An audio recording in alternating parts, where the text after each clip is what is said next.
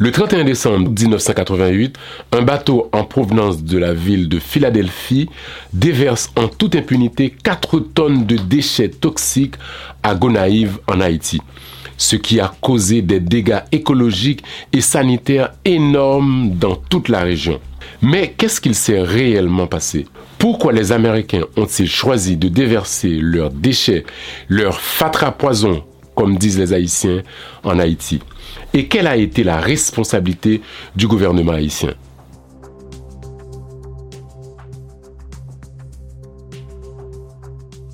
En août 1988, la ville de Philadelphie cherche à se débarrasser de ces déchets toxiques qui s'accumulent depuis quelque temps. Elle décide alors de déverser ces déchets dans d'autres pays et fait appel à une compagnie privée à cet effet. Un navire du nom de Kiansi est alors affrété afin de déverser illégalement les déchets dans d'autres pays de la région. Le 31 août 1986, le cargo Kiansi quitte les côtes de la Philadelphie avec plus de 14 000 tonnes de cendres toxiques. Durant plusieurs mois, le Kiansi cherche dans toute la région un endroit où vider son chargement. Après un refus catégorique de Bahamas, le bateau repart en approchant d'autres pays tout en faisant croire tout à tout qu'il transporte de l'engrais ou du matériel de construction. Mais les dirigeants des pays approchés ne sont pas dupes. Le Honduras, la République dominicaine, le Panama, les Bermudes ou la Guinée-Bissau ont tous refusé. Impossible pour le cargo de revenir à Philadelphie. Et finalement, l'équipage va trouver une solution en s'arrangeant avec les autorités haïtiennes de l'époque. Résultat, le Kiansi déverse 4000 tonnes de déchets au Gonaïve. Alerté par Greenpeace, l'ONG de protection de l'environnement, le gouvernement haïtien intervient pour empêcher au bateau de repartir et demande à l'équipage de reprendre ses déchets. Mais en dépit de cette interdiction, le cargo est reparti tranquillement, sans être inquiété.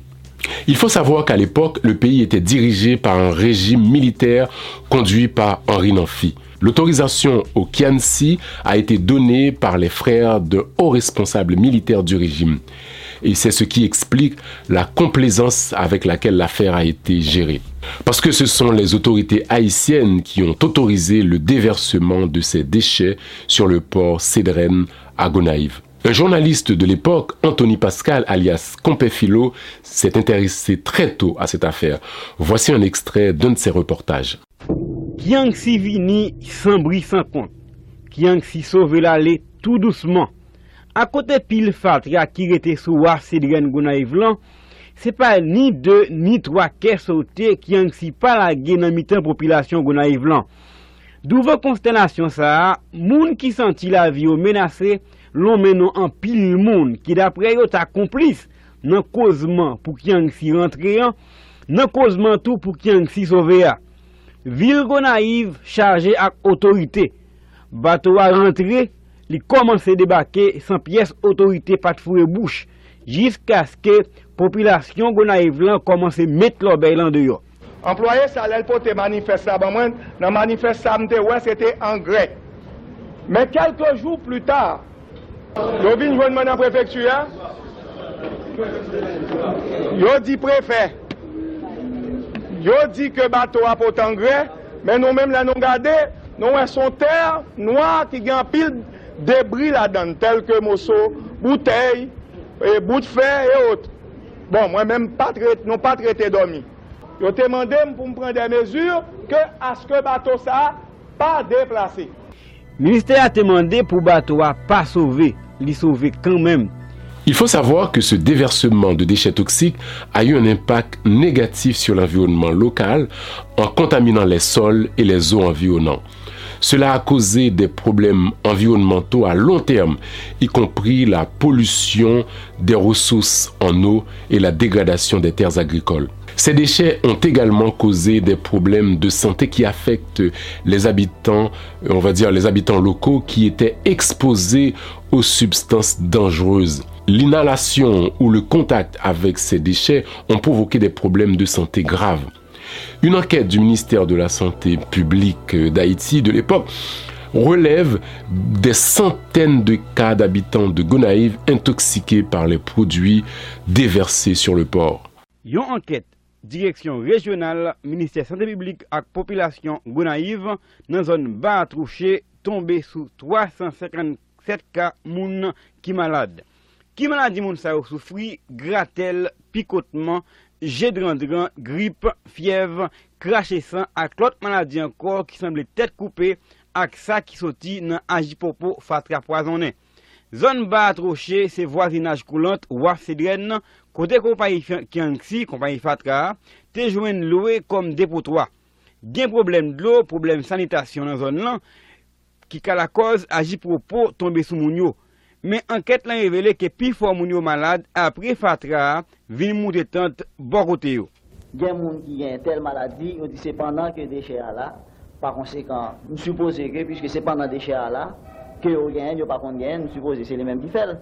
Nou dim ke nou e 357 moun deja nan kote nou ale nan ba atrouche an. Eske tou le 357 moun sa wè gen yon sintom kanmèm, yon malade kanmèm? Oui, tou le 357 moun yo. Tou an ansyen Djoube kompanyi Fatra malade tou. Yon an de gen 37 rekord kafe se operater nan kompanyi Fatra. Maladi kap sakajel se pikoutman, nekou le sos, mal tèt, tèt vire, fatig, tous etoufman. Tout maladi sa yo, koke nan fif moun sa yo, yon titan apre yo te fin pren job nan kompanyan. Pil fatra yo dapre moun ki al pre yo, toujou et menman pareyman. Aloske debi kek jou, gro chef te deklare, yo deja komanse fe le nesesè. L'incident a provoqué un tollé international. Des organisations haïtiennes se sont alors constituées et ont milité activement pour obliger les responsables politiques, euh, on va dire, de rapatrier les déchets toxiques. Aidés par d'autres organisations internationales, ils ont plaidé leur cause auprès des responsables politiques américains qui ont tout de même refusé dans un premier temps de rapatrier les déchets. Finalement, en 2000, après 16 ans et diverses tractations politiques entre les autorités haïtiennes et la ville de Philadelphie, une partie des déchets est rapatriée en Pennsylvanie dans une fosse de Mountain View et l'État haïtien a dû payer les frais de rapatriement. Les conséquences de ces déchets toxiques laissés au Gonaïve par le bateau Kiansi sont très néfastes pour la région. Cela a affecté la santé de plusieurs milliers de personnes et a causé la mort de nombreux animaux qui se sont nourris des végétaux empoisonnés par les toxines provenant de ces déchets. Mais les responsables de ces crimes n'ont jamais été inquiétés et les victimes n'ont reçu aucune reconnaissance officielle qui leur permettrait d'être indemnisées. D'ailleurs, on ne connaît même pas l'étendue des dégâts causés par cet incident. Cependant, cette affaire a eu un fort retentissement international, dans la presse surtout.